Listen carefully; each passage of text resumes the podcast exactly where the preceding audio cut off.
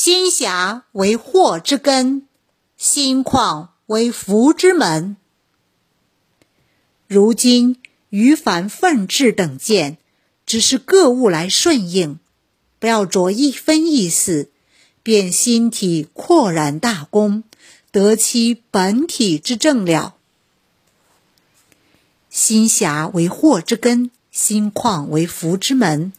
心胸狭隘的人，只会将自己局限在狭小的空间里，郁郁寡欢；而心胸宽广的人，他的世界会比别人更加开阔。心胸狭隘之人，往往放不下对曾经伤害过自己人的怨恨。在生活中，很多人都曾因为情感纠葛、诽谤重伤或竞争对手的打击而深受伤害。心中的伤口久久不能愈合，耿耿于怀的痛恨着那些伤害过自己的人。其实，怨恨是一种极为被动的感情，不仅不能缓解心中的伤痛，大多数情况下也不能对对方造成影响，仅有的用处便是伤害自己、折磨自己。怨恨就像一个不断扩大的肿瘤，挤压着生活中的快乐神经，使人们失去欢笑，整日愁容。更有甚者，因为放不下心中的怨恨，将报仇作为生存下去的唯一信念，最终只能香消玉殒，为怨恨陪葬。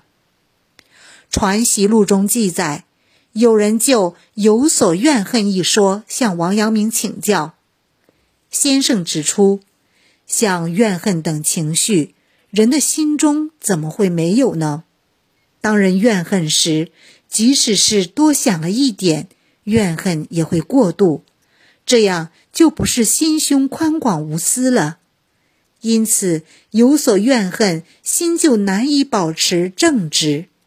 如今，对于怨恨等情绪，只要顺其自然，心中不存一分在意。那么心胸自然会宽广无私，从而实现本体的中正平和了。心胸狭隘之人，容不得别人比他好，猜忌心重，为芝麻绿豆的小事都能折腾好几天，只因为触碰到了他的利益。与放不下心中的怨恨的人相比，这样的人对自己的伤害更大，因为他的心胸狭隘。身边的人难以与之深交，基本的友好关系和信任感无法建立，除非靠强权压迫或金钱利诱，否则得不到半点发展的机会。历史上不乏由于昏君佞臣的猜忌而令无数功勋卓著的开国功臣走上断头台的例子。心胸狭隘会给人带来无穷祸患。而心胸宽广，则能解决人与人之间的纷争，慰藉心灵。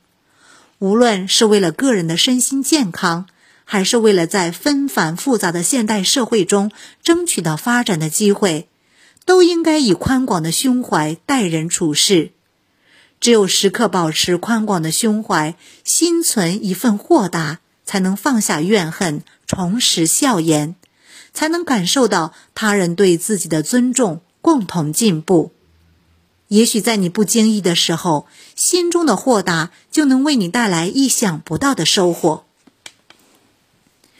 赵王有个卫兵，名叫邵世周。邵世周力大无比，在一次比武会上，有五个士兵摔打邵世周一人，都被邵世周摔倒在地。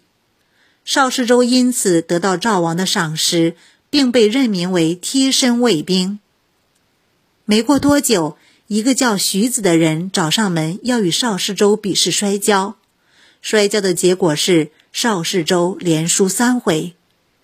邵世周满面羞愧地将徐子带到赵王跟前，对赵王说：“请您用他当您的卫兵吧。”赵王很奇怪，问道：“先生的勇武名震四方，很多人都想取代你。”为什么你要推荐他呢？我并没有这样的要求你呀。邵世周回答道：“您当年是看我力气大，才让我当卫兵的。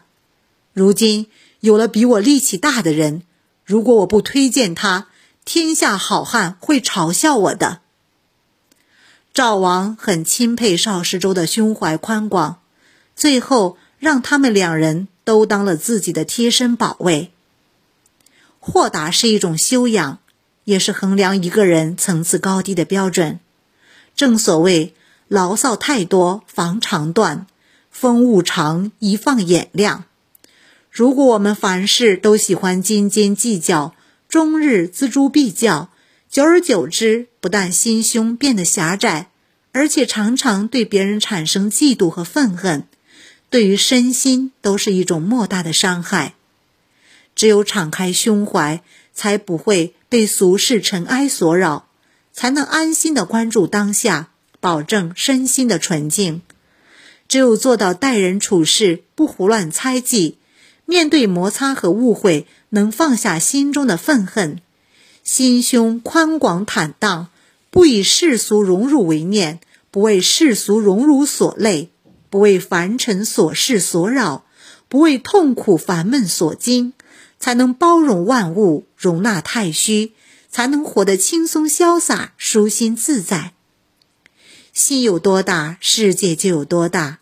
王阳明讲：“不要着一分意思，就是要开阔胸怀。”在他看来，这是一种宠辱不惊、笑看庭前花开花落的人生态度，是一种骤然临之而不惊、无故加之而不怒的智慧和淡定。